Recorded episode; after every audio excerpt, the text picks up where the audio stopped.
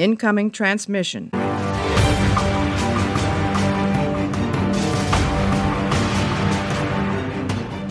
Hallo und herzlich willkommen zu einer neuen Ausgabe Podcast. Heute wieder mit Bulls Bulletin, unserem Neo-Format, Periroden-Neo-Format. Ihr habt es wahrscheinlich schon im Titel gelesen.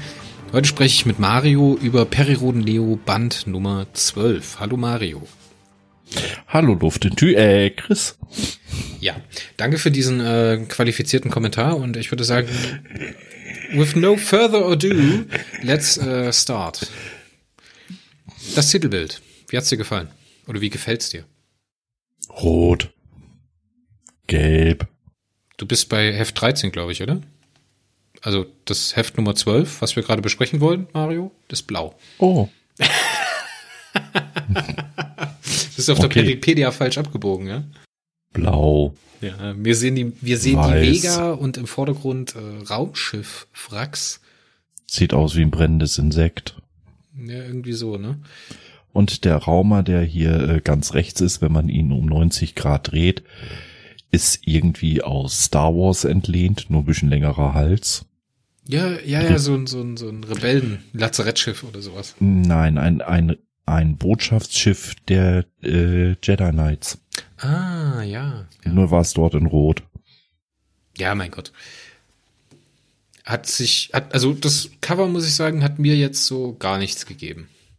Aber mir eine Menge. Ich liebe so einen blauen Riesenstern. Ach, ich liebe das Cover.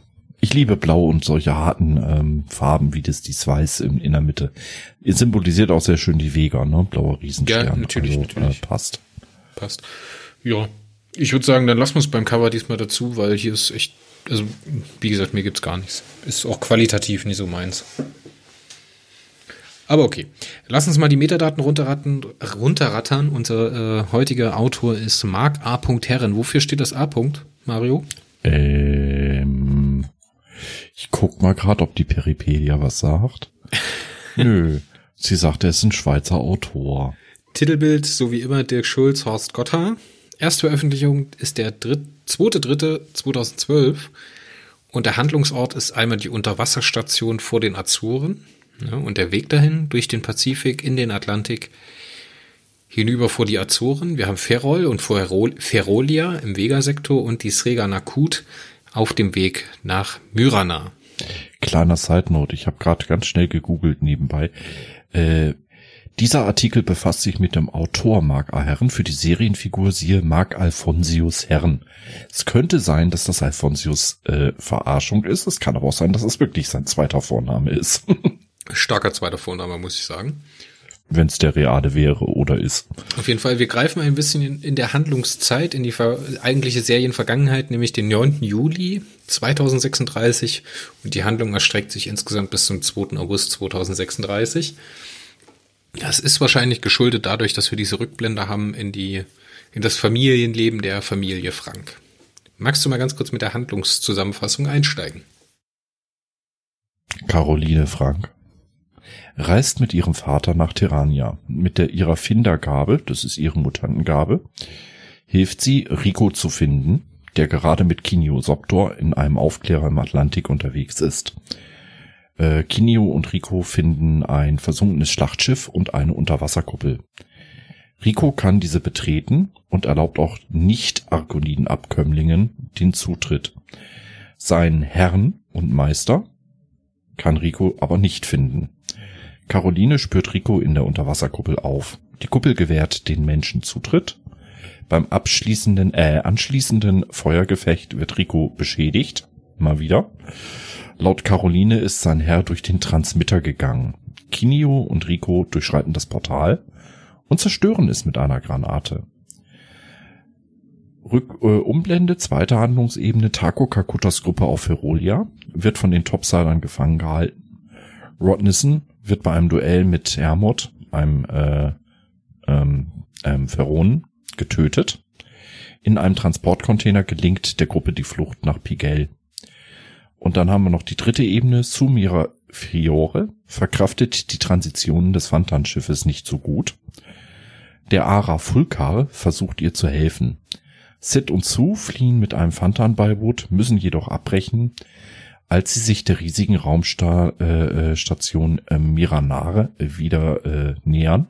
Und an der Stelle unterbrechen wir die Handlungszusammenfassung, weil das Ende von dem Roman würde ich ganz gerne ans Ende packen, weil ich, das fand ich so mhm. schön, das hat mich ein bisschen, das hat mich echt in berührt. Ihrem neuen Gefängnis, in ihrem neuen Gefängnis treffen sie auf etwas Unglaubliches. Mm, sehr gut gerettet, sehr gut gerettet.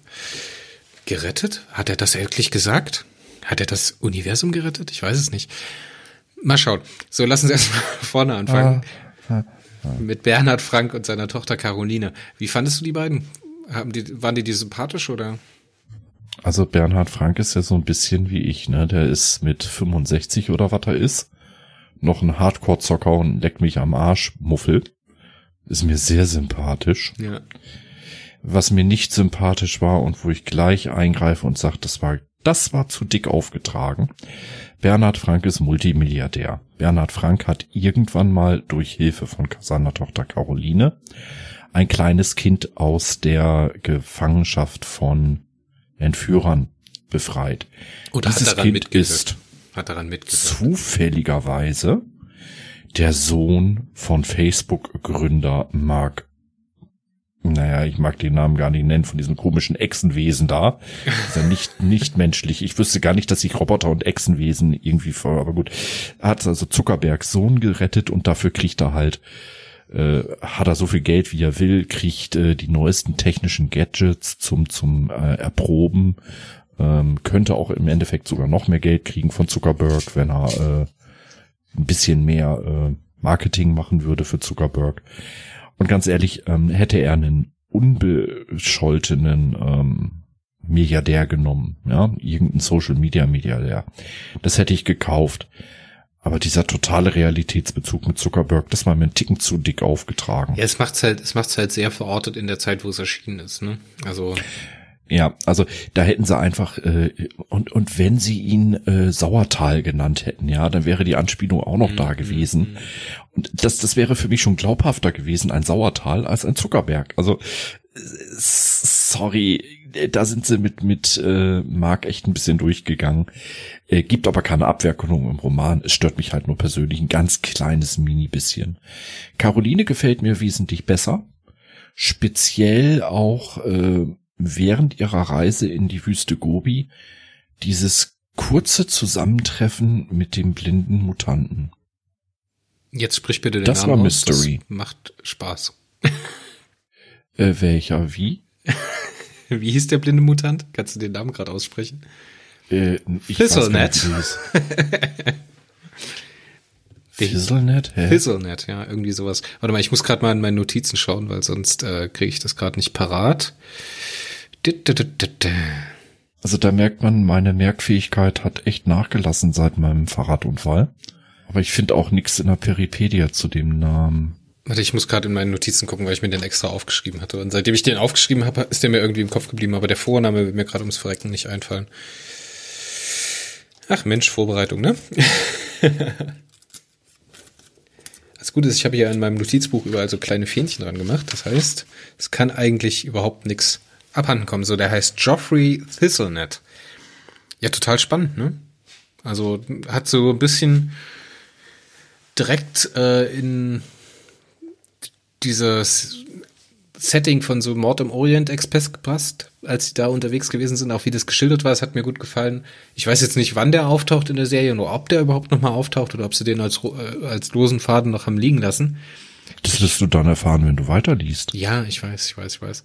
Ähm, ich fand's gut, wie sie ihn eingebaut haben und ich find's schön, wenn sie ihn später nochmal reingepackt haben, weil damit sprechen sie eigentlich schon eine Stelle an, die mir an dem Roman relativ wenig gefallen hat, weil mit Caroline Frank oder mit Caro, ne, äh, habe hab ich wieder so ein Problem, weil jetzt wird wieder ein Mutant eingeführt, der so ein Schweizer Taschenmesser ist, ne? Der halt. Hm, naja. So, der also ist so ein Flaschenöffner, der halt genau in dem Roman eingeführt wird, wo er gebraucht wird. So. Ja, aber gut, ich meine, da sind wir doch, sag ich mal, nach Star Trek Discovery und Picard und nach äh, vor allen Dingen den drei letzten Teilen der Star Wars Saga doch sehr äh, abgehärtet gegen, gegen solches Plot-Devices Mary Sue's, ne? Ja. Also, also da stört mich die Caroline Frank nicht wirklich. Ja, aber mit, sie machen es halt, so sie machen ist es halt im selben Roman mit dem Joffrey halt so, dass sie ihn hier einführt und dann, keine Ahnung, später nochmal einsammeln oder sowas als Idee. Und bei Caroline ist es jetzt halt so, ich meine, die, man merkt ja schon, dass sie in der Handlung zurückgreifen und dann diesen Aufbruch nach äh, Terrania schildern. Hätte man einfach machen können, irgendwie, ich meine, Ernst Ellert ist ja auch in, in München gewesen, so, da hätte man sie da schon irgendwie mal erwähnen können oder so und gut wäre. Ja, hätte, hätte Ja, Fahrradkette. hätte, hätte Fahrradkette, es tut keinem weh. Was mir sehr gut gefallen hat, ist, dass äh, Perioden selber nochmal referenziert wird, weil der Bernhard Frank, der spielt ein MMO-RPG, wo es um einen, wovon die Grundlage eine äh, seit 5000 Heften oder sowas, oder nee, wie, wie schreiben sie es? 3500 Eine Hefte Grundlage, oder sowas? nein, nein, das sind schon ein paar mehr als 3500. Also man hat's hochgerechnet. Äh, sie nähern sich der 5000, weil, ähm, ja, er hat also wirklich, Mark Herren hat tatsächlich hochgerechnet, welches Heft da erscheinen sollte. Und das MMRO, äh, das MMO hat aber, äh, obwohl er schreibt, äh, auf Basis eines Raketenhefts, ähm, klang es trotzdem eher so wie in World of Warcraft. halt was für alte Säcke, die früher mal jung waren. Ja, aber es ist eine coole Idee und ich glaube, würde uns, wäre für uns alle spannend, wenn sowas mal irgendwie umgesetzt werden könnte.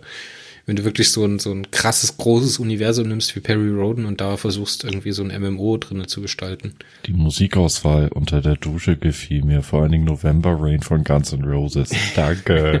War, ich weiß nicht, ob sich Mark Herren da selber in das Buch reingeschrieben hat mit seinem Geschmack. Und mit Sicherheit. Mit Sicherheit, ne? Aber ich fand, Aber- ich fand den Bernhard auf, äh, auf Anhieb sympathisch, genauso wie seine Tochter, muss ich sagen. Aber da muss ich sagen, wenn ich mal November Rain zurückdenke, das war damals, als, als dieses Heft erschien, schon 15 Jahre alt, als ich es jetzt äh, für den Review nochmal gelesen habe. Fuck, bin ich alt, das ist ja schon 25 Jahre alt, das Ding, das ist ja ein Oldie. Das kennen ja jüngere Leute gar nicht mehr. Das ist richtig. Ich kenn's Ich hatte es auch nicht im Ohr, als ich es gelesen habe. Also Guns N' Roses, klar, kennt man, aber November Rain weiß ich jetzt nicht mehr. Oh mein Gott. Banause. Ja, äh, Rico und Quinio Soptor, ich glaube, da braucht man nicht großartig was zu sagen. Doch. Echt? Sie hat sich ja ihrer Tarnung der künstlichen Haut entledigt. Oh ne? Gott, ey. Dieses, dieses ganze Spielchen zwischen ihr und Rico. Sie beobachtet Rico ja die ganze Zeit, versucht ihn auch ein bisschen zu reizen. Und zwischenzeitlich diese angedeutete Sexszene so nach dem Motto, mein Gott, jetzt guck nicht die ganze Zeit, fick mich. was natürlich nicht ausgesprochen wird, aber was so, das war durchaus nicht schlecht gelöst. Es hatte einen kleinen Touch von knisternder Erotik. Muss man Nee, es war aber Mark trotzdem lassen. im gleichen Augenblick ein bisschen fremdschämig. Ja, aber äh, hallo, äh, wir sind in einer Raketenheftserie, wir sind nicht in der Hochliteratur. In der Hochliteratur wäre das jetzt so zum Fremdschämen geworden. In einem Raketenheft wäre es einfach nebenbei gewesen. Das hier war so so schön das äh, Mittelding. Also es wirkt, ganz ehrlich, es wirkte natürlich. Es, Ja, es es passte war- es war rein, okay, trotz es war- Fremdschämen. Das war okay. So, ich würde aber trotzdem sagen, ich glaube, das Ende, das passt ja dann zusammen mit Caro. Also ich glaube, da braucht man keine großen Worte verlieren, weil da auch keine wesentlichen Twists drin sind. Viel wichtiger finde ich, dass wir mal über Taco Kakuta im Warschauer Ghetto reden. Ähm, weil dieses Gefangenenlager auf Ferolia, das ist ja schon, hat ja schon ein Geschmäckle, oder? Ich meine, klar, das, Ja. das kennen wir aus der Erstausgabe, das ist dann so ein kleiner Turn. Weil da besuchen wir ein feronisches Gefangenenlager für Topsieder. Ne? Hier ist es halt andersrum, es ist ein topsidisches Gefangenenlager für, äh, für Feron, so rum, ja. Jetzt hätte ich mich beinahe selber wieder abgehängt. Jetzt möchte ich da aber gleich einhaken. Ich habe mit dem Gefangenenlager ein Problem. Okay, spannend. Die Invasion Verholz ist keine 14 Tage her. Die Feronen werden in einem, ja, im Endeffekt zusammengepfercht mit nicht mal dem Nötigsten versorgt, äh, ghettoisiert. Und das seit nicht mal 14 Tagen auf einem Mond. Und zwar so, dass sie auch noch äh, einen Blick auf ihren Heimatplaneten haben und sehen können, wie der Stück für Stück äh, abbrennt. Ja? Also psychische Folter, körperliche Folter. Es ist wirklich einfach, sie werden schlimmer behandelt als Vieh. Also im Endeffekt, wie die Nazis damals die Juden behandelt haben, nur noch schlimmer und gesteigert. Allerdings, dass sich Strukturen wie hier eine große Gruppe äh, Feronen die später mit unserer Heldengruppe in Clinch kommt, so etabliert wie in dem Heft beschrieben, so nach dem Motto, das, was dir gehört, gehört jetzt mir, gib mir deine Stiefel oder du bist tot. So eine Hackordnung in so einem Gefangenenlager innerhalb von 14 Tagen. Das wird als gefestigte Struktur hier beschrieben. Da spricht dann wieder der Psychologe von äh, in mir an. Das hast du nicht innerhalb 14 Tagen. Dafür brauchst du Monate. Ja, ich glaube auch der Mark Herren, der kommt hier so ein bisschen aus dem Rhythmus. Klar ist das Gefangenenlager konstruiert für den, für den krassen Augenblick, ne? Aber du hast komplett recht, es fühlt sich irgendwie an. Ich finde, die Erzählung kommt da auch so ein bisschen aus dem, wie gesagt, aus dem Rhythmus, weil es sich so stationsmäßig angehört. genauso inkonsequent bleibt man dann halt auch und dem unsere Helden nicht in diesen Gefangenenaufstand, in diesen Aufstand des Warschauer Ghettos hineingezogen werden, sondern vor diesem Aufstand schon wieder äh, Ferolia verlassen haben. So, also ja, na klar ist das krass und ich finde es auch spannend, dass man sich über sowas Gedanken gemacht, ne, wie sowas aussehen kann, wie warum sowas gemacht wird oder wie die Topsieder damit umgehen. Aber zum einen ist es halt unlogisch und zum anderen ist es halt nicht zu Ende gebracht. So für mich, weißt du? Und es ist nicht explizit, es ist nicht explizit genug. Das heißt, wir ziehen aus der Szene kein, kein, kein, keine, kein Appell, weißt du? Also, es, es ist jetzt hier wieder das, das Problem, was die Neo-Serie, was wir schon früher angesprochen hatten. Ähm, das Pacing stimmt nicht so ganz. Ja, man hat ein bisschen außer Augen gelassen, dass erst nur einige Tage vergangen sind und hat es dargestellt wie ein etabliertes Lager nach Monaten. Ähm, das haben wir auch bei der Übernahme der, der äh, Akku, ich hätte schon fast gesagt klingonischen, mein Gott, der akonidischen Technik, äh, die innerhalb von zwei Wochen adaptiert werden kann von, von den Terranern. Ja, da hat man wirklich so ein bisschen die, die reelle Entwicklung ähm, zu schnell vorangetrieben.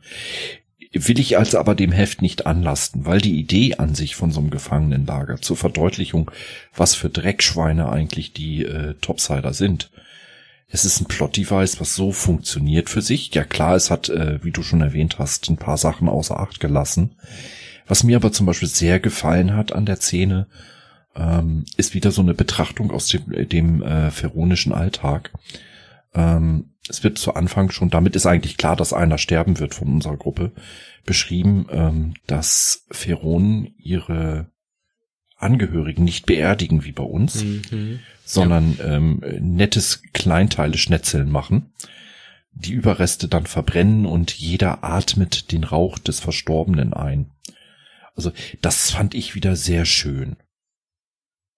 Also nicht ja, schön, dass man sich das, zermetzelt, aber äh, ne? Das, das gibt den Feronen noch mal so ein bisschen ähm, Gefühl, also jetzt nicht unbedingt Background, weil das wird ja nicht erklärt, wie es implementiert ist, wo es herkommt, so warum die das machen, wie die sich dabei fühlen, sondern es gibt ihnen so mehr Fleisch. weißt du, die fühlt sich damit realer an mit, diesen, mit dieser kleinen blöden Szene. Ich muss ja ehrlich sagen, wenn, wenn ich an Beerdigungen denke und Menschen unter die Erde bringen, mir fällt immer nur wieder von Diablo 2 äh, der Spruch des Totenbeschwörers ein. Tote Pflanzen, wie seltsam. Also nicht auf Pflanzen, die Pflanzen, sondern Tote zu Pflanzen. Ach so. ja, Wie klar, seltsam, der es nicht versteht, ne? Weil die ja, Totenbeschwörer ja, in Diablo verbrennen ihre Nachkommen, äh, ihre Toten auch. Und das fand ich halt hier so schön, dieses, dieses totale Unverständnis, äh, wie zwei Kulturen, die sich, obwohl die äh, Pharaonen uns Menschen relativ ähneln, ähm, doch unheimlich auseinandergehen in die Details. Es sind so diese kleinen Sachen, die das Ganze ähm, lesenswert machen. Dann haben wir natürlich irgendwann diesen Zweikampf, äh, bei dem leider einer unserer Helden stirbt. Und ähm, Ensloan glaubt auch noch, dass Taco Kakuta äh, daran schuld ist, weil er sich äh, geweigert hat, seine Gefährten per Teleportation in Sicherheit zu bringen er konnte gar nicht, Taco war im Arsch. Ja. ja, trotzdem kannst du das Erden nicht böse nehmen. Ich meine, das ist ja unfassbare Stresssituation und jeder reagiert darauf anders und die eine wird halt grantig und der andere nicht. Aber das hatten wir auch schon im letzten Roman mit dem Baturen und dem Roden, wo diese Dynamik in den Gruppen so ein bisschen auseinanderbricht unter dieser Belastung. Ja. Finde ich spannend, finde ich sehr spannend. Was ich sehr schön fand, äh, wie Rod Nissen im Endeffekt gegen Hermod, den Anführer einer dieser äh, pharaonischen Banden im Gefangenenlager, den Zweikampf durch Ansloans telekinetische Unterstützung zwar gewinnt, am Ende aber, er hat ja beschissen, ja. Das muss man einfach an der Stelle mal ganz klar sagen. Er hat betrogen. Ja. Und er kriegt fucking Karma. Das, was er verdient im Endeffekt, indem er von Hermod dann hinterrücks mit dem Gift durch äh, erdolcht wird. Ich glaube in Oberschenkel, oder? Mhm. Und das nenne ich Karma. Ich meine, er hat beschissen und der andere bescheißt auch. Geil. Sorry, es ist, es ist böse, aber äh, und im Endeffekt Ansloan handelt typisch menschlich. Sie verdrängt, dass sie eigentlich an allem mitschuld ist und ähm, gibt Kakuta die Schuld, nutzt ihn als. Sie hätte äh, es verhindern können. Sie wäre die einzige gewesen, die es hätte verhindern können. Richtig, und sie gibt ähm, Kakuta die Schuld daran und wird echt zu einer. Oh, darf ich hier richtig böse mal was sagen? Ja, ich mach's einfach. Wird zu einer unerträglichen emotionalen Zicke. Und damit zutiefst menschlich. Das ist nachvollziehbar. Fühlt sich gut Starke an. Szene. Fühlt sich gut an, ja. ja. Im Grunde genommen, eigentlich ist die Szene, ja. Durchkonstruiert ohne e Ende, ja, trivial ich, ohne Ende, ich aber denke, irgendwie Ich denke, was, was man damit ausdrücken wollte oder was man da zeigen wollte, ist, dass diese, diese, diese Bedrohung des Lebens real ist auf der einen Seite und dass es halt einen total grundlos erwischen kann. So, in der totalen Labidarie, weißt du? Dass halt einfach was passiert und einer davon nicht lebend zurückkommt. So. Jetzt macht man aber, auf der einen Seite hat man diese, diesen Build-up von diesem, also dieser Aufbau von diesem Zweikampf ist ja, dass dieser Anne Sloan und der Rod Nissen eine Liebesbeziehung zueinander haben. So, die aber irgendwie nur so, also die wieder kurz vorher eingeführt wird, um der folgenden Szene eine Schwere zu geben, weißt du? Davor ist, ja, es, davor, ist es, davor ist es nicht da. So. Und jetzt im Nachhinein wird das aber überhaupt nicht reflektiert. Ich meine, klar, das Zigarettenpäckchen taucht danach noch, glaube ich, ein, zwei Mal auf, was sie sich einsteckt. Aber so das, das, was in der Szene, dieses Trauma, was die Szene mit sich trägt, ne, gerade auch dieses, dieses, diese Zeremonie danach, so, die entwickelt nicht die Gravitas, die sie eigentlich verdient hätte, weil die, die Konstruktion halt bisschen zu schnell ging für mich. Hm. Und in diesem Heft ist halt auch das erste Mal, dass mir das mit der adaptierten akonitischen Technik so aufgestoßen ist. Ähm, Caroline Frank hat ja Rico zumindest die Spur aufgenommen. Sie ist wie ein guter Bluthund, ne? Hallo Pluto.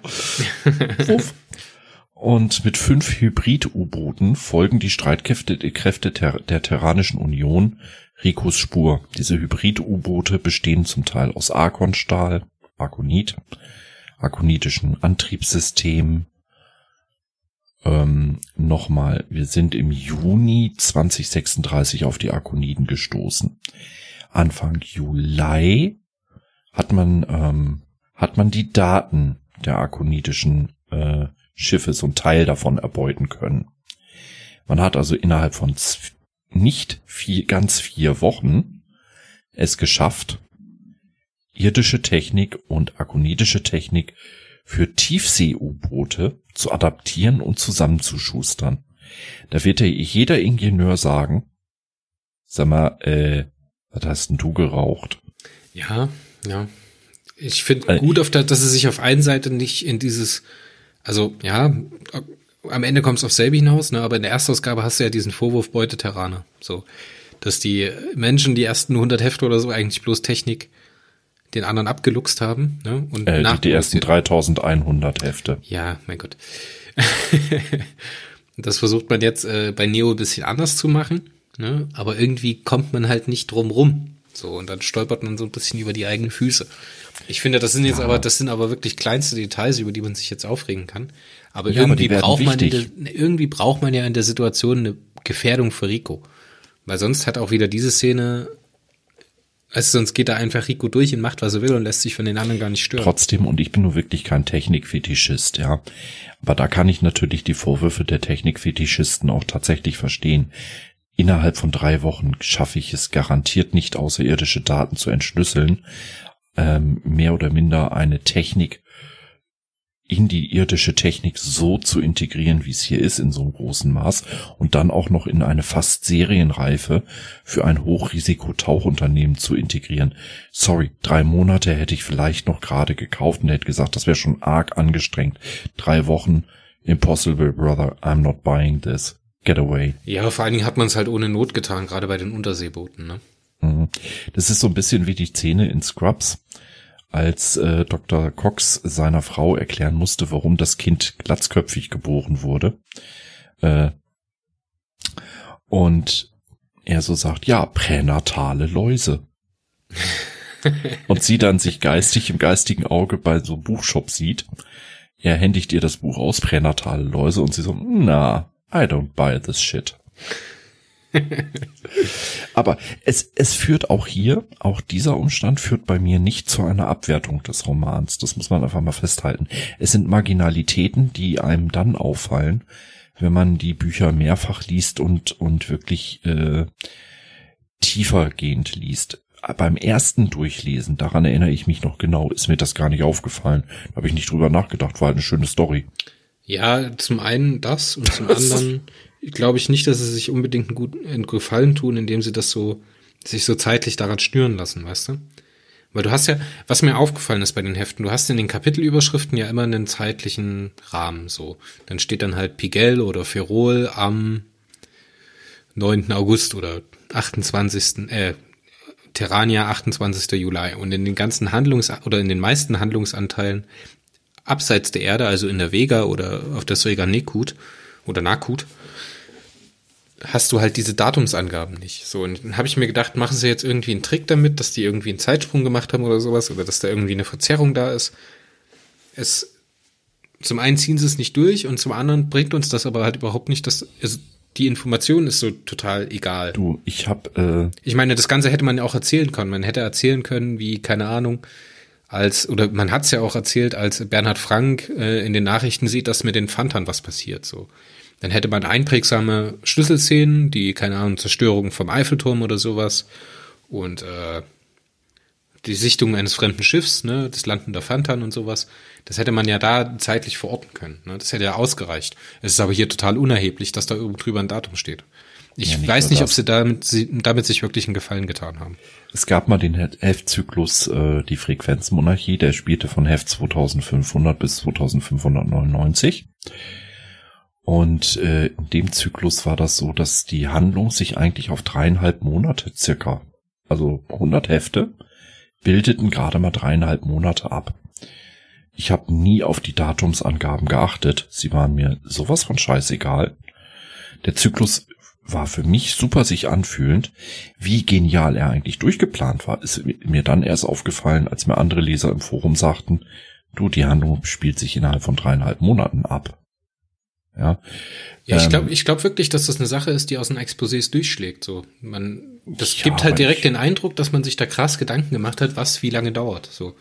Ja, und ich, ich habe mich nie dafür interessiert, wie lange es dauert, weil für mich ist da eher das Lesen auf der Ebene des Feelings und nicht auf der Ebene der, es hat ja sechs Monate gedauert, es hat zehn Jahre gedauert. Entschuldigung, Zeit, äh, eine Woche gedauert.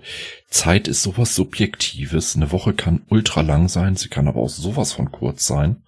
Wenn ich eine Woche lang mit Emma Watson poppen darf, ist die Woche sehr kurz. Danke für diesen Kommentar und ich muss sagen, dass es halt gerade an den Stellen, das ist ja so ein, das ist meine Fahne, die ich durchs Periroden-Fandom trage.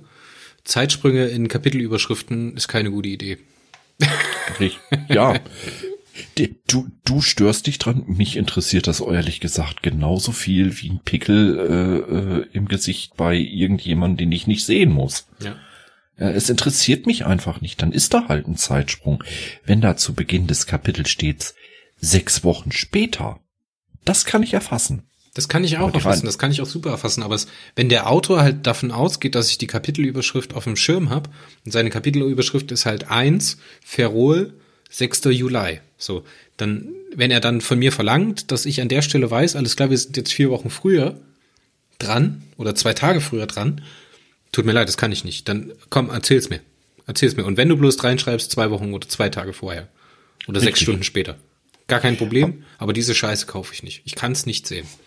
Aber es ist, äh, und, und da möchte ich jetzt auch wieder Neo wie die Erstauflage und nicht nur Mark A. Herren an der Stelle in Schutz nehmen. Ähm, es ist ein Stilmittel in der Literatur, was vielen Leuten gefällt, was viele Leser brauchen, weil sie mit nackten Zahlen besser umgehen können. Äh, das kann nicht jeden ansprechen. Dich und mich spricht es ganz offensichtlich, auch wenn nicht unbedingt aus den gleichen Gründen. Zumindest spricht es uns beide nicht so an. Ich kenne aber auch sehr viele Leser mittlerweile, die genau das lieben ja, gut, dann hat man was für die, was uns nicht so gefällt. Gott, ich kann damit leben. Es ja, passt. Es ist nicht schlimm. Wie gesagt, es ist nicht schlimm, aber ich sehe halt den Grund nicht, warum man das nicht beidgleisig fahren kann. Wo man es nicht auf der einen Seite im Text erzählen kann und die Überschrift dazu haben kann. Und allen ist geholfen. Fertig. Und die, und die, der Halbsatz zwei Wochen später tut keinem weh. Wirklich nicht. Aber ja. komm, lass uns jetzt drüber gehen. Auch das sind wieder so Kleinigkeiten. Hm gehen wir nochmal auf die schöne Nebenhandlung auf das Rega Nakut rüber mit Sid und äh, Sue. Sid äh, hat ein Problem. Er hat A, eine Fehlteleportation in einen Energieschirm gemacht. Das hat ihm nicht gut getan. Überlebt es aber ja durch das die. Das hat ihm nicht gut getan. Burn. Okay, er ist halt fast ums Leben gekommen. Das hat ihm nicht gut getan. Gut, Guck ja. mal, von, von gehässig lachend kann der innerhalb von einer Zehntelsekunde wieder auf Stir ernst. Aber wenn ich einen blöden Witz mache, dann braucht er stundenlang und beschwert sich dann über Altherrenwitze. Ja. Übrigens, Altherrenwitze beim Roman von Mark A. Herren. Ja, es bietet sich so viel an. Jetzt wissen wir also, auch, jetzt wissen wir auch, wofür das A steht. Mark, alter Herrenwitz. Ha. Nein, also äh, gut. Entschuldigung, Marc. Ich äh, mag dich und ich find's ultra schade, dass ich von dir kaum noch Perry-Hefte lese. Dich. ich möchte bitte, dass du. Ich möchte eigentlich, dass du gerne wieder für die Serie schreibst. Also bitte, falls du das hörst, I am sorry für das Wortspiel. Es tut mir leid. Ähm, an Bord des Regana, gut, ähm, wie gesagt, Sid überlebt äh, durch die Hilfe des, äh, ja, durch durch äh, Bulls Hilfe, der wie ein Idiot durch das Raumschiff rennt und einen Defibrillator sucht. Mm, okay, ähm, Sumira Fiore verkraftet die Transitionsschocks, also die Überlichtraumflugschocks nicht so gut. Auf gut Deutsch, sie stirbt. äh, aber nicht endgültig. Skelier das ist der äh, verkrüppelte Fantan. Er kennt das aber irgendwann durch Einreden ähm, von Bull und Kollegen. Er holt einen Humanoiden, der so ein bisschen aussieht wie die Coneheads, falls du den Film noch kennst, mit Bill Murray. Ja, natürlich. Äh, nee, es ist nicht Bill, Bill Murray, Murray, das ist äh, der andere, der andere. Ghostbuster. der aus My Girl. Ach Mann, wie heißt er denn? Aus den Blues Brothers? Ja, ja, wir alle wissen, wer gemeint ist. Genau. Äh, also so einen spitzköpfigen ohne Haare auf dem Kopf. Fulka. Der sogenannte Ara. Ich denke bei Aras immer an bunte Papageien und nicht an spitzköpfige Coneheads, aber okay. Und dieser ähm, galaktische Arzt äh, kann so Mirafiore retten, wobei ein Seitenhieb auf Star Trek irgendwie nicht ausbleibt. Er kann über die primitiven Behandlungsmethoden der Menschen nur den spitz zulaufenden Kopf schütteln. Das ist, das ist äh, Bones McCoy aus dem vierten Film The Voyage Show. Ja, der einzige Star Trek Film, der mir wirklich sehr gut gefallen hat und wo mir vor allen Dingen McCoy sehr gefallen hat mit diesem Dialyse, wie barbarisch. Hier nehmen sie diese Tablette fünf Minuten später. Ich habe eine neue Niere. Das, war so. Ähm, aber es war tatsächlich äh, eine Anspielung, finde ich persönlich, auf Star Trek. Das war so deutlich. Ähm, was leider so ein bisschen im, im Text untergeht und auch in der Peripedia gar nicht erwähnt wird, äh, dass sich hier der, der äh, Ara Fulka in so einem Nebensatz auch Gedanken macht über die Ähnlichkeit der Menschen zu den Arkoniden. Auch die physiologische. Ähm, man versucht natürlich wieder zu fliehen. Klappt nicht. Und sehr erwähnenswert, Fulka verschafft Sue einen neuen Arm. Er lässt ihr einfach ja. ein Ärmchen wachsen. Ich glaube, das wird er macht sie wieder komplett. Wird danach auch gar nicht groß äh, nochmal aufgegriffen ne? und kommentiert. Es ist ein schöner Zug von Mark Herren. Andere Autoren haben es übernommen, aber die Implikationen und so weiter daraus die sind aus irgendwelchen Gründen oder aus Gründen dann irgendwann unter den Tisch gefallen. Ja, mein Gott, ist dann halt so. Ja, es, es ist ja auch eigentlich gar nicht wichtig.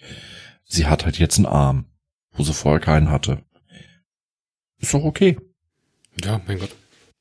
Ich muss sagen, in der Szene hat mir Sid aber überhaupt nicht gefallen. Ich meine, wir haben da so, klar will man jetzt hier so ein bisschen wieder konfrontieren, ne? Wir haben jetzt, erstens geht mir das viel zu schnell, dass er sich erholt und dass er, ähm, dass es ihm wieder gut geht, dass er halt teleportieren kann. Das finde ich geht ein bisschen zu schnell und geht ein bisschen zu einfach, so. Und dann will man, ist er halt wieder in diesem jugendlichen Teenager-Kopf unterwegs, in dem man diese Beiboote findet, ne? und sich dann vorstellt, wie er heldenhaft zu Ratch zurückkommt und äh, sagt, hier, ich habe Beiboote gefunden, wir können fliehen. So. Dann kommt er zurück und Sue, äh, Sue liegt halt im Sterben aufgrund dieser Transitionsreaktion. Hat für mich nicht ganz so gut funktioniert, muss ich sagen, obwohl mir Ratch in der Szene aber total gut gefallen hat. Weil er halt Zum endlich mal drauf kommt, dass es eine verdammt dämliche Idee ist, auf so eine gefährliche Mission Teenager mitzunehmen. Zum dass es total unverantwortlich ist. Ja, ich kann Ratch verstehen. Ich, was ich äh, dir ein bisschen widersprechen möchte. Ich weiß nicht, warum so viele ältere Leute, jetzt muss ich dich fast schon dazu rechnen, es vergessen, wie unheimlich schnell man mit 12, 13, 14, 15 wirklich schwerste Verletzungen abgeschüttelt hat. Ich habe ja jetzt gerade erst mein, äh, meinen Fahrradunfall hinter mir, wo mich ein Auto umgenietet hat. Ich habe jetzt vier Wochen später immer noch irre Schmerzen und muss Opiate nehmen, damit ich überhaupt durch den Tag komme. Ich habe aber genauso einen Unfall mit 16 gehabt. Ich habe einen Tag später die 20 Kilometer zu meiner Freundin mit dem Fahrrad zurückgelegt, mit dem reparierten neuen. Das könnte ich heute nicht mehr. Also damals habe ich das, was heute vier bis fünf Wochen dauert, um zu heilen ist damals über Nacht mehr oder minder geheilt. Ja gut, ich war jung, ich war äh, läufig, ich wollte unbedingt zu ihr, ne? Ihre Eltern waren nicht da.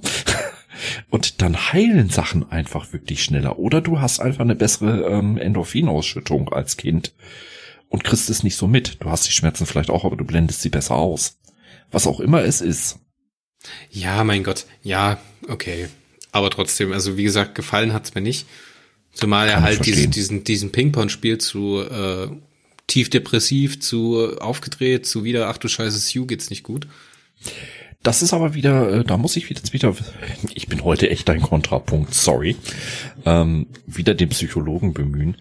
Genau das ist aber Sid. Sid wurde ja aufgrund seines Traumas als äh, Straßenjunge, ja, und äh, dem Gefängnis und dann dem Trauma mit mit äh, ähm, mit, mit dem äh, Overhead hier, mit dem Clifford Montani, ja als, als im Endeffekt als Borderline-Persönlichkeit platziert in der ersten Staffel. Ja, ja.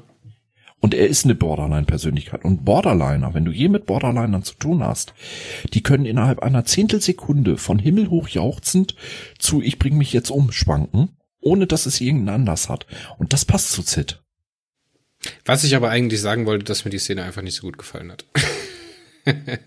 Ja, aber ich, ich wollte sie jetzt in dem Sinne jetzt nicht äh, damit schönreden. Ich wollte einfach nur mal ein bisschen verteidigen, ähm, dass es halt auch eine andere Sichtweise drauf gibt. Weil mir hat die Szene sehr gut gefallen. Das ist doch fair.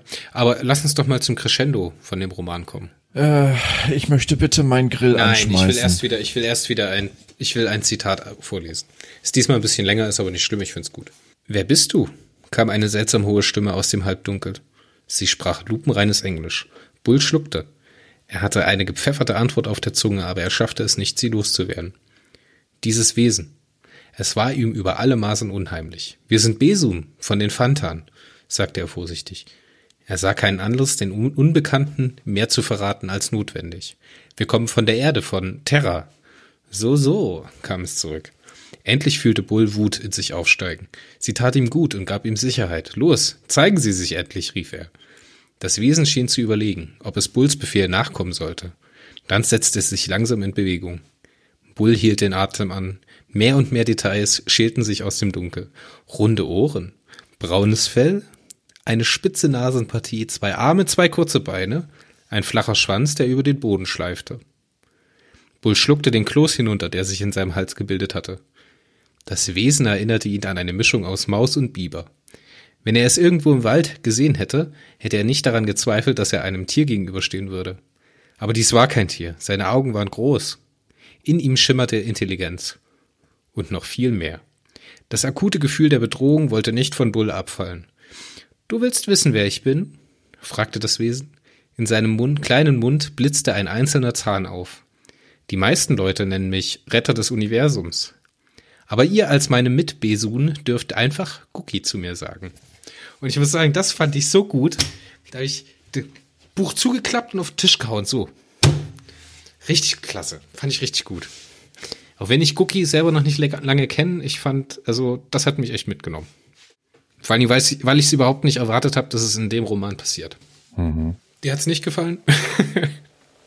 Nein. Oh, warum nicht? Gut, ich mache ja kein Hehl draus. Ich bin jetzt nicht unbedingt Cookie-Feind. Ich meine, schön durchgebraten auf dem Grill schmeckt er mir sicher lecker. Es lebe der Cookie Grill Club GGC. Nein, Spaß beiseite. Also, äh, ich habe mit der Szene ein riesiges Problem in literarischer Hinsicht. Und zwar zum einen als Leser der Erstauflage ein bisschen feiere ich es. Ja, für jemanden, der Cookie schon kennt, ist diese Einführung kongenial geil. Es ist so ein richtiger Nerd-Out-Moment. Jetzt bringe ich aber bitte mal einen unbedarften Leser, der Cookie nicht kennt. An dieser Stelle zitiere ich wieder meine bekannte Renate, die ich ja mit Perry auch so ein bisschen infiziert habe. Sie kannte Cookie nicht. Und sie meinte nur, was ist denn das für eine lieblos dahingeklatschte Szene, die mittendrin abgebrochen wird? Und wer soll dieses komische Rattenviech sein? also, du musst es hier zweierlei betrachten, ja. Es ist, es ist wirklich so, ich, ich stimme dir natürlich als, als Stammleser der Serie zu. Es ist ein Nerd-Out-Moment.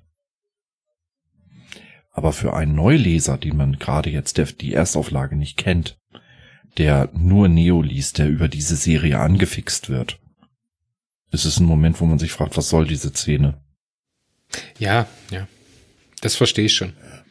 Und ich muss dann auch ein bisschen wieder vorgreifen auf die nächsten Hefte. Ähm, Goki wird auch nie wirklich so richtig in die Tiefe charakterisiert, beschrieben.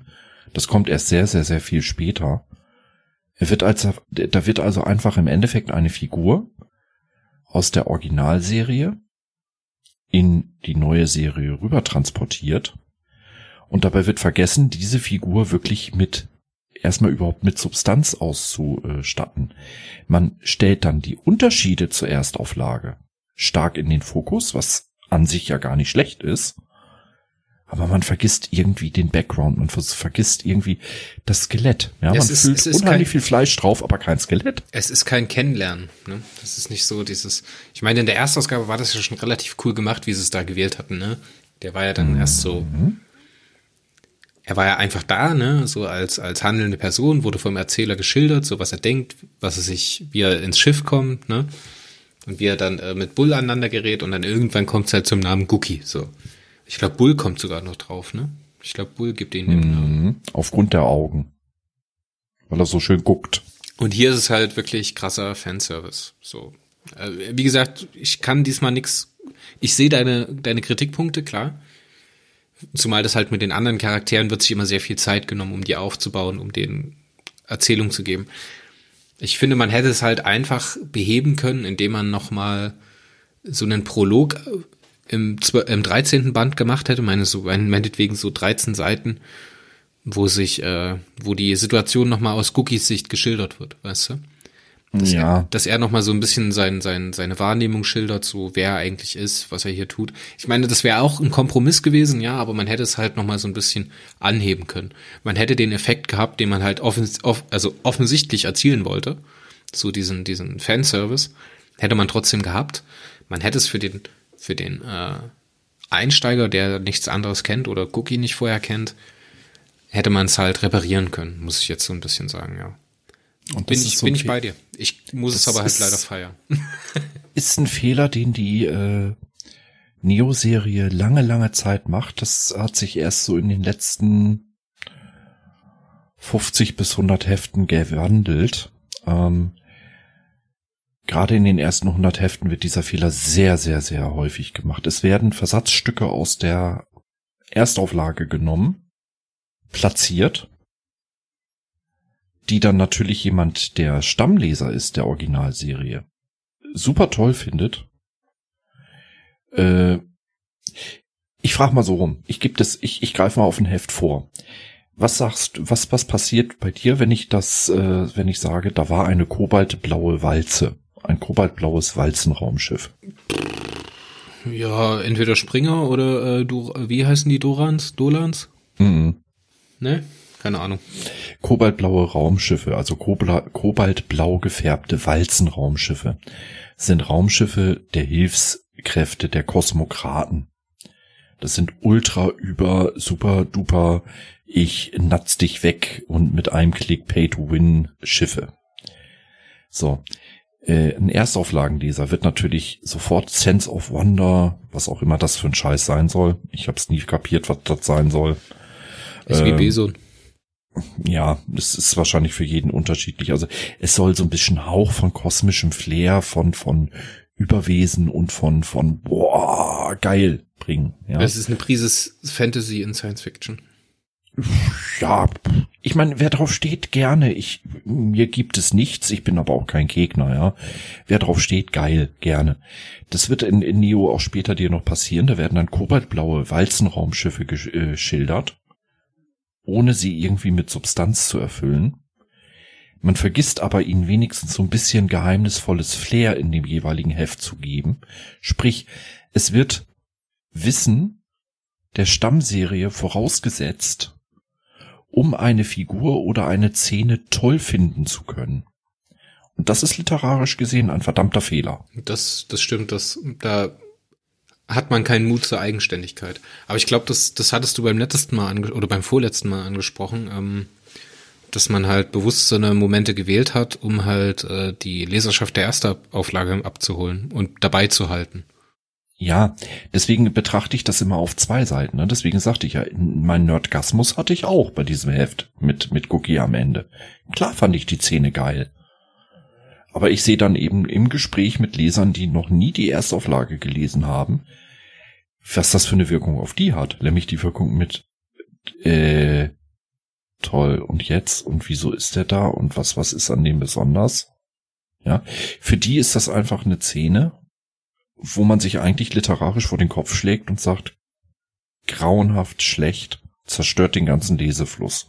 Ja, ich, wie gesagt, ich kann es nur, ja, ich verstehe, was du meinst, aber ich kann es halt leider nur teilweise bestätigen, weil dadurch, dass es halt der Engpunkt ist, hätte man jetzt jede Möglichkeit gehabt, im Band 13 das einfach nochmal aufzugreifen und nochmal ein bisschen zu unterfüttern. Und das machen sie ja auch ganz gerne. Dass sie am Ende von dem Roman so ein, wie so ein Mini-Cliffhanger oder ein bisschen Fanservice packen und das ist im folgenden Band, auch in der Erstausgabe, dann nochmal noch mal ausführlicher machen. Ne? Dass sie dem, der ganzen Sache nochmal äh, Futter oder Fleisch geben. Aber wie gesagt, ich, ich fand es fantastisch und das hat im Ganzen für mich, also dieses, diese Euphorie am Ende hat im Ganzen für mich das Heft nochmal aufgewertet. Ja. Ich komme ich, ich komm am Ende des Tages, lass uns langsam mal zum Fazit kommen, ja. Äh, aber leider bloß also was heißt bloß, im Gegensatz zum letzten Heft, wo wir beide eine 9 von 10 vergeben haben, hier zu einer 8 von 10, weil es halt in, in Details schwächer gewesen ist. Trotzdem ja. muss ich sagen, gerade die beiden Hefte, die wir jetzt, wir haben das jetzt in einer Session, also in einer Sitzung aufgenommen, das ist Heft 11 und 12, sind eigentlich so vom, vom, wir sagen immer Page-Turner, aber so weggefressen. Ich habe die beiden weggefressen, weißt du, das ist die haben mich beschleunigt in der Staffel. Danach habe ich es in einem Rutsch runtergelesen und das liegt ganz, ganz klar für mich an den beiden Heften. Und ich finde, stärker wird die zweite Staffel nicht. Ja. Als diese beiden, so. diese beiden Einzelgeschichten. Aber es ist trotzdem ein tolles Heft. Man kann absolut Spaß damit haben. Sympathische Charaktere, schöner Erzählfluss, viele Stationen. Ähm, es passiert wieder unheimlich viel. Ne? Wir lernen viele neue Dinge kennen. Wir entdecken neue Welten, obwohl wir eigentlich noch auf der Erde sind, ne, mit der Unterwasserkuppel. Auch fantastisch, wie äh, Quinio Soptor und äh, Rico einfach an diesem Schlachtschiff vorbeifahren. So. das wird sich dann erstmal noch zwei, wird äh, noch zwei äh, Hefte Zeit gelassen, bis das überhaupt aufgegriffen wird. Fand ich gut. Gute Entscheidung. Und ich saß aber halt auch da so, Leute, warum fliegt ihr nicht, oder warum nehmt ihr euch nicht euer Aufklärer-Tauchboot und fliegt zu diesem verdammten Schlachtschiff? Macht es doch. Wir wollen es doch alle sehen. Fand ich gut. Ja. Hast du noch was Erhellendes zu dem Heft? Ja, irgendwie fehlt in dieser Aufnahme der Altherrenwitz, ne? Das ist aber nicht schlimm. Ich habe nämlich noch äh, eine kleine Sache. Der Mario wird äh, über die ja Neo-Stories heißen die aus den Platin-Bänden äh, auf jeden Fall noch kleine noch kleine Audiokommentare produzieren oder wir werden die gemeinsam produzieren. Das müssen wir jetzt mal schauen, wie wir das machen. Und äh, die wird's für uns auf oder für den Zuhörer Steady exklusiv geben. Das heißt, wenn ihr die hören möchtet oder die wird es geben, ja, die wird es zeitexklusiv für Steady geben. Und wenn ihr die jetzt schon hören möchtet, dann äh, werdet ihr das über Steady hören können. Das heißt, da in unserem 5 Euro Lieutenant Tier ähm, sind die dann mit drin in dem Paket, dort wo auch der Preload für den Podcast ist. Also alle vorproduzierten Folgen kann man dort hören. Und ich möchte das ganz kurz erweitern, bevor uns jetzt jemand sagt, öh, jetzt wollen die auch noch für Inhalte, Exklusivinhalte Geld. Nein, äh, wir haben uns zu diesem Schritt oder ich habe zu diesem Schritt dem Chris geraten. Das war meine Idee. Also wenn, verklagt mich und ihn nicht. Ähm, die Perry Neo Stories gibt es für 99 Cent als E-Book. Sie sind ursprünglich in den Platinbänden als Schmankerl exklusiv erschienen und ähm, sie sind nicht relevant für die Neo-Serie in dem Sinne. Sie vertiefen einfach einen Augenblick aus der jeweiligen vier Hefte-Sammlung, die in so einem Neo-Platin-Band drinne sind. Wir haben uns jetzt zu diesem Schritt oder ich habe zu diesem Schritt tendiert, dass es äh, für unsere ähm, Hörer, die uns unterstützen, exklusiv ist, weil es einfach nicht weh tut, wenn man diesen Podcast nicht hat und die Story nicht kennt, es aber unheimlich schön ist und die Handlung und das Verständnis ein bisschen vertieft, wenn man sie hat. Ja, und wir reden immer noch über eine Zeitexklusivität, ne? Also richtig. Wir produzieren was, wir produzieren was. Das Problem ist jetzt, wir waren uns halt lange nicht einig, ob wir über die äh, Neo-Stories überhaupt sprechen wollen. Ne?